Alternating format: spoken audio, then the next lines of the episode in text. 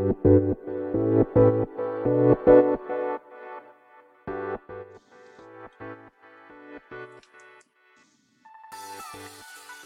い、始まりました。本を読んでは独り言ラジオ。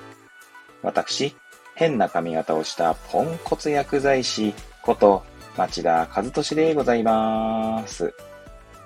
はい。というわけでですね、今日も読んだんだか読んでいないんだか、積んだんだか積んでいないんだかといった本たちの中からですね、一冊紹介して、ゆるーりと語っていきたいと思います。はい。えー、本日ですね、紹介する本は、私とは何か個人から文人へ、えー、平野慶一郎さんのですね、本でございます。はい。えー、こちらの本はですね、講談社現代新書ですね。えー、っと、2012年9月20日第一釣り発行、えそして2020年6月24日第20釣り発行となっております。はい。えー、こちらの本ですね。えー、まあ、いつものように、えー、この本と出会ったきっかけ、そして、えー、目次や帯の文言からの本の紹介、そして最後に、まあ、感想と、感想というか、独り言ですね。はい。はい、えー、そんな3部構成でいきたいと思います。はい。まずですね、この本と出会ったきっかけは、一番最初はですね、えー、荒木博行のブックカフェですね、ボ Voicy の。はい。そちらで紹介されていた、えー、と記憶しておりますね。そして、そのと、その後にですね、まあ、当時、まあ、それを聞いた時っていうのは私結構 Kindle で本を購入して読んでいたので、Kindle でこれを購入して読んだとで、確かですね、私の記憶が確かならば、まあ、こちらの、の、なんだ、8割方読んだところで終わってたと思いますね。7割方か？まあ、ちょっとどうでもいいんですけど、はい。えー、そんな感じでですね、途中で終えてたんだなと、まあ、今回配信するにあたって振り返ってみて思いましたね。そして、えー、Kindle じゃなくて、ちゃんとやっぱりこう、リアルな本を持ってたいなと思って、また買い直したんですね。この本をね。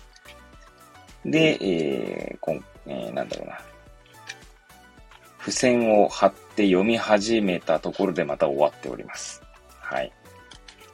ということで、うん、まあ、一度通読もしていないのに、二度目の通読をしようとしている最中で止まっていると。いうような本でございますね。私にと、私の中では。はい。えー、まあ、あとですね、この本は私がですね、この文人と、まあ、あの、この、タイトルですね。サブタイトルにもありますけれども、この文人ですね。分ける人と書いて文人ですけど、この文人と出会ったのが、まあ、この本。まあ、まあ、もっと前に言えばね、まあ、荒木博之のブックカフェなんですけれども、はい。文人という概念を知った、あの、私にとっては思い出深い本でございますね。はい。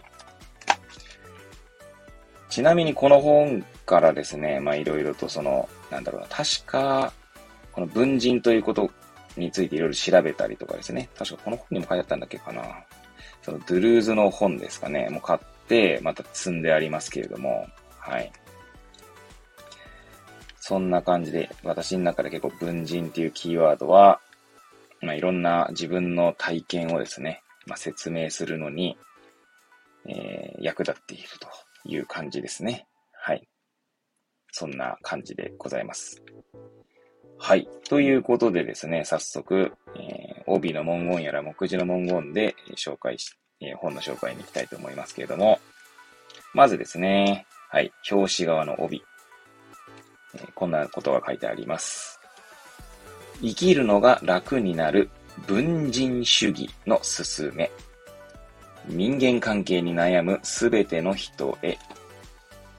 はい。そして、えー、背表紙側ですね。あの、バーコードがついている方の、えー、その帯ですね。はい、の文言を紹介したいと思います。小説と格闘する中で生まれた全く新しい人間観。嫌いな自分を肯定するには、自分らしさはどう生まれるのか、他者と自分の距離の取り方。はい。そして、え平野啓一郎の小説、えー、そして文人主義をさらに味わうためにということでですね、えー、二つ作品が紹介されておりますね。はい。えドーンですね。これは文化村ドゥマゴ文学賞受賞と。えー、そしてドーンのその内容の概要ですかね。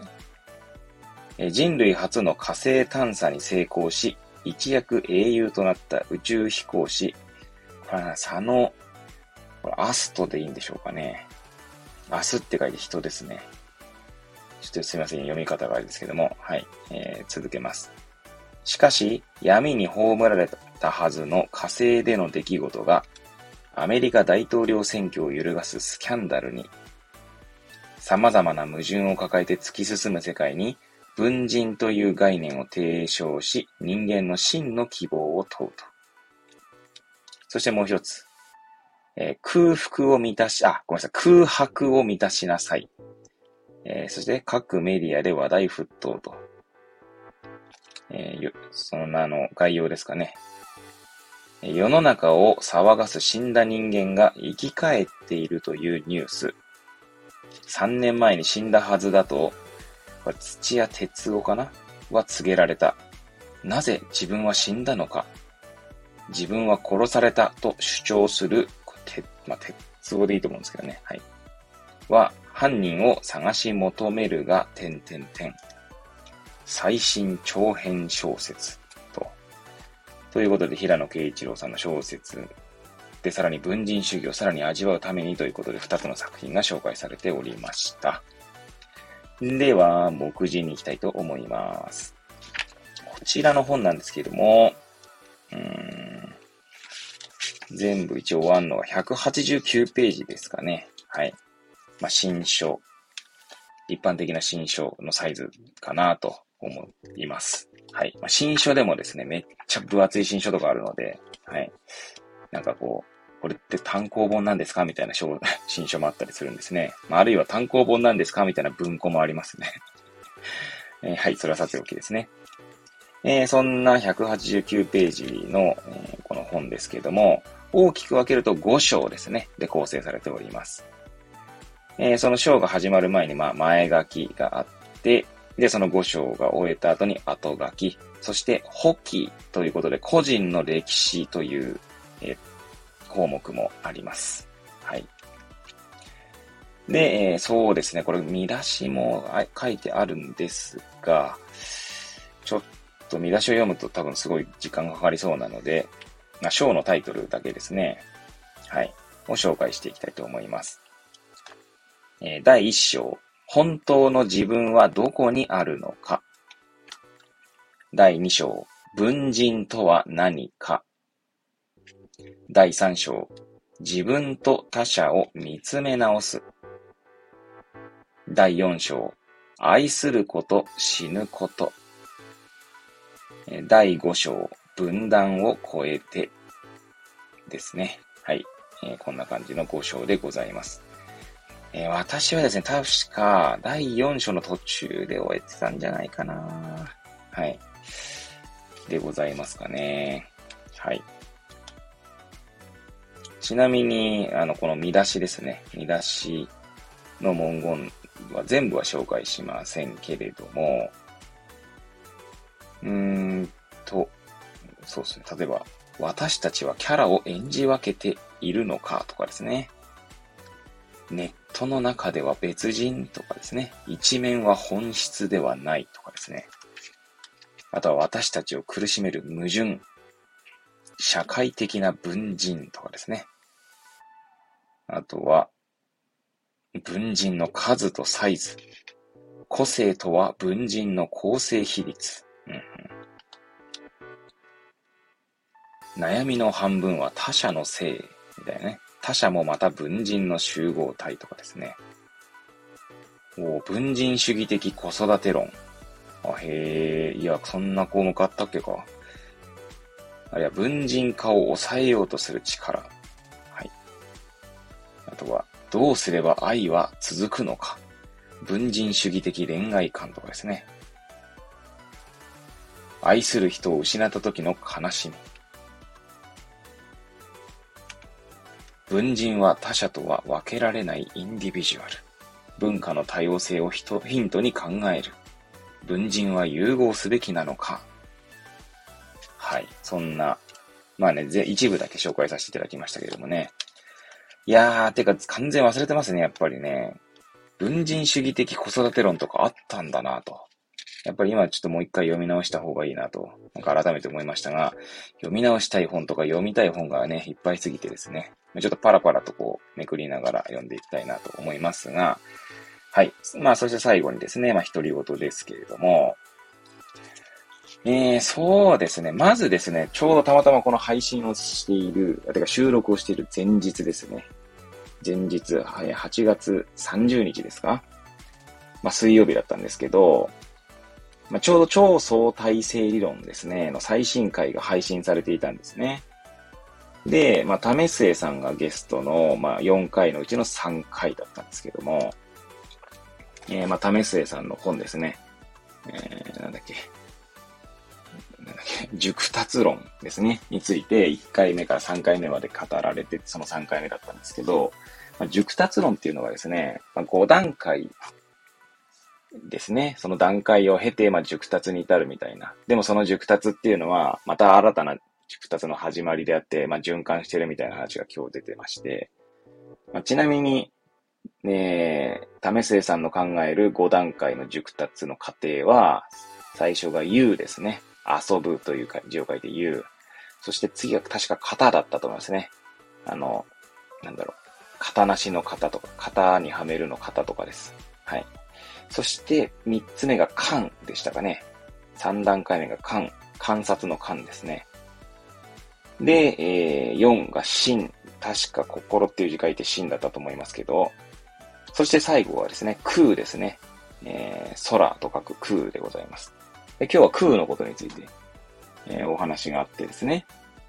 で、その中で、なんかあの、どういう文脈でだったかちょっと記憶 もうすでにないんですけど、あの、なんかアミニズム的というか、その、原始的な宗教儀式とか、そういったものに話題が展開していきまして、そこで確か為末さんがですね、まあ、その、そういった儀式ですね、原始的な儀式みたいなものが、えー、を、なんか大体同じようにこう共通化していくと、例えば一つ仮面みたいなものがあってですね、で仮面を被ることでですね、なんだろうな、多分この世界と断断絶するわけじゃないんでしょうけど、こう自分の世界に入るみたいな感覚になるんじゃないかみたいな話をしていたと記憶しています。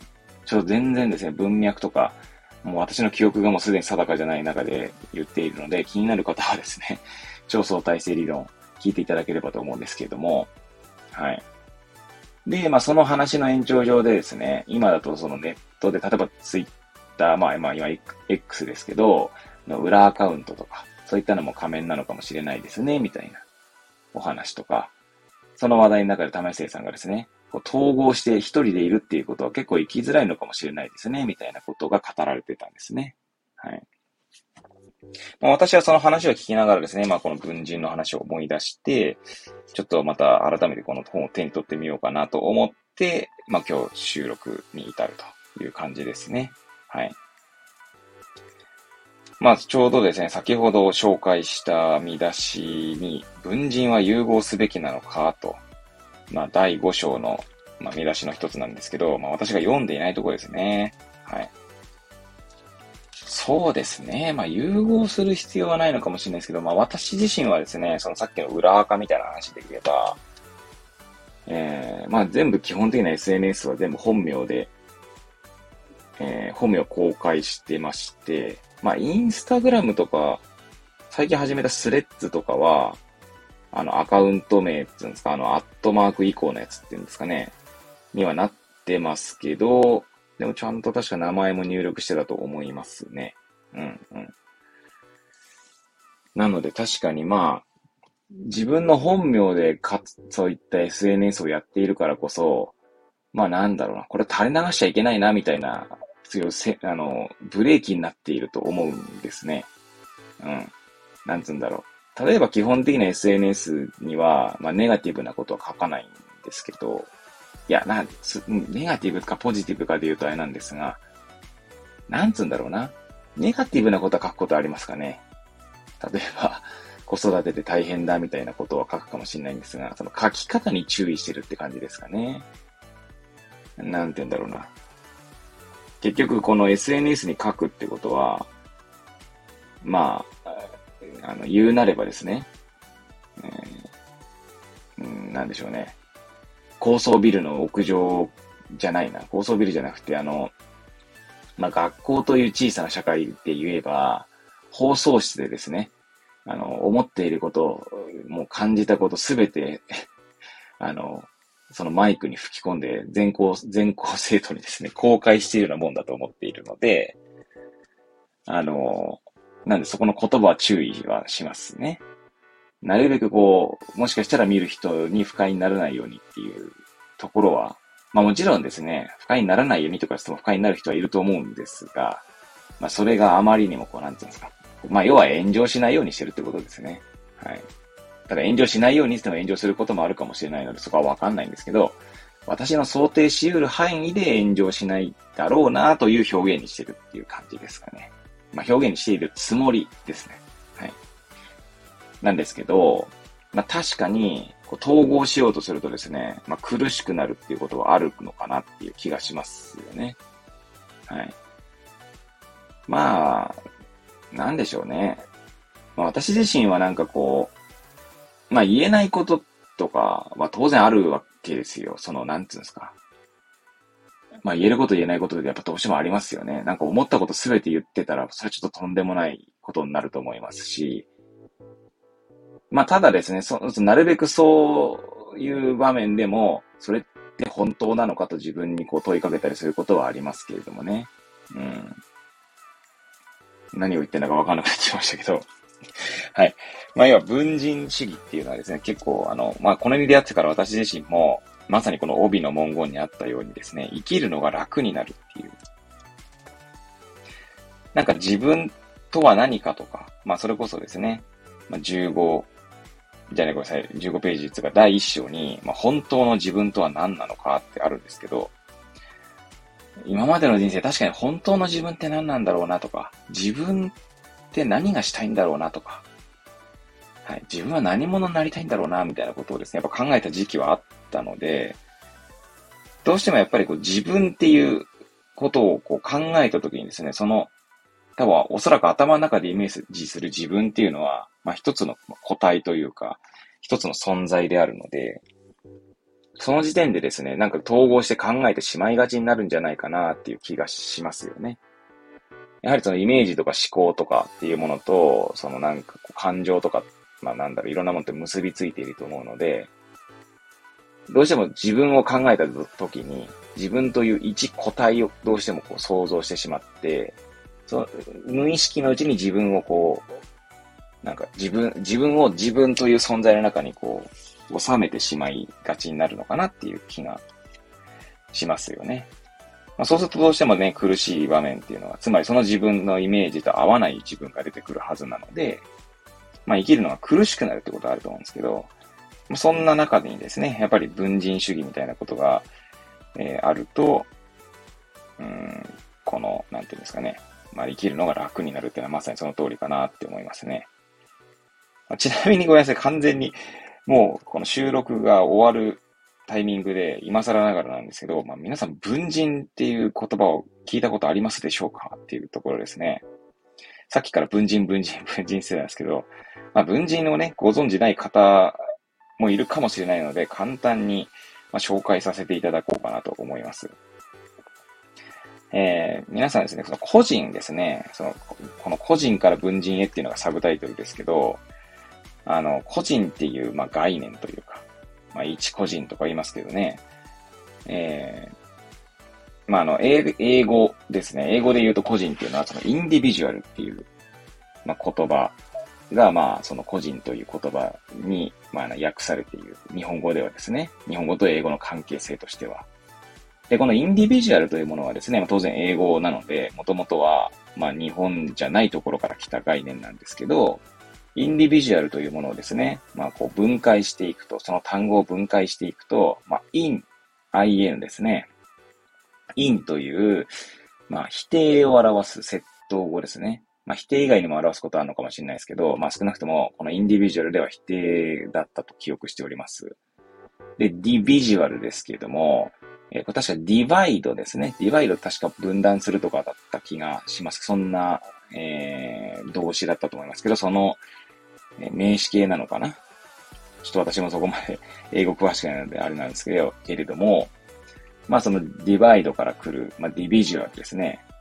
なので、まあ分けられるみたいな感じだ、分けられたものみたいなものが、まあディビジュアルだとすると、まあそれの否定語なので、分けられないものですね。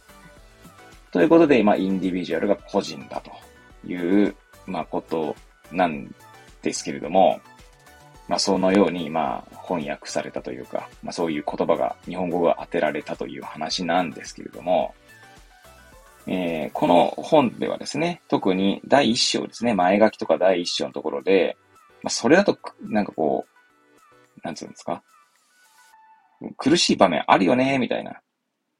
まあ、この平野さんのた確か体験が第一章で語られたと思うんですけど、平野さん自身もですね、なんかこう、例えば、給油、えー、それこそ小学校、中学校、高校とかの同窓会に行った時の自分と、え、今現在その仕事をしてる時の自分ととか、そういったところでですね、なんか違うなーって思ったと、そういうことは確か書かれていたと思いますね。まあそれがおそらくこの第一章のですね、キャラを演じ分けているのか、みたいな見出しだったりとか、新旧の友人が同席した時みたいな、はい。いう、えー、ところに書かれていたと記憶しておりますけれどもね。えー、まあそんなことでですね、まあそこに疑問を持って、えー、この文人ということが語られている本でございます。えー、ここにもですね、第一章にも本当の自分幻想がはらむ問題とかですね、個性の尊重とかですね、まあ、そんな見出しがあるんですけれども、まあ、まさにですね、やはりこう、そういった、まあ、幻想かどうかはさておきなんですけど、なんか本当の自分を見つけてとか、自分探しの旅とかですね。あ、と個性なんかはですね、私なんか特に高校生ぐらいの時ですか、もう22年前とかに、22、3年前に、なんか個性を尊重しようみたいなことが言われ始めたと記憶してます、おりますので、まあそういうのやっぱりなんかこう、うん、確かに苦しか、苦しかったなっていうか、やっぱ他者と比較してなんか自分は何なんだろうなとか、自分の個性って何だろうなみたいなことを問いかけ始めたと記憶しているので、やっぱなんかそれが苦しいみたいなところはあったと思いますね。うん。で、まあ30代になってこの文人主義みたいなものに、まあ、出会ったわけですけど、まあ、やはり何かこう少し、うんと、苦しさから解放された感覚はあります。そうですね。なんでこれ、まあ、もしですね、文人主義とか知らない方はですね、ぜひまあ読んでいただければと思いますし、で結構ですね、読みやすい文章です。本当に。はい。なんか堅苦しい本ではないので、新書ですしね。はい。なので、ちょっとまあ、読んでいただければと思いますし、私もですね、ちょっと本当に忘れていたりとかですね、この文人主義的子育て論みたいなのとかはですね、ちょっと、えー、見てみ、もう一回ささっと読み直してみようかななんて思ったりもしております。はい。ということでですね、まあ、またもしかしたらこの本から配信するかもしれませんが、まあ、今日はですね、まあ、ざっといつも通りの配信でいったり、えー、終わり、終わりたいと思います。ということで、えー、本日は、私とは何かを紹介させていただきました。はい。ということでですね、また次回お会いいたしましょう。ごきげんよう。Thank you.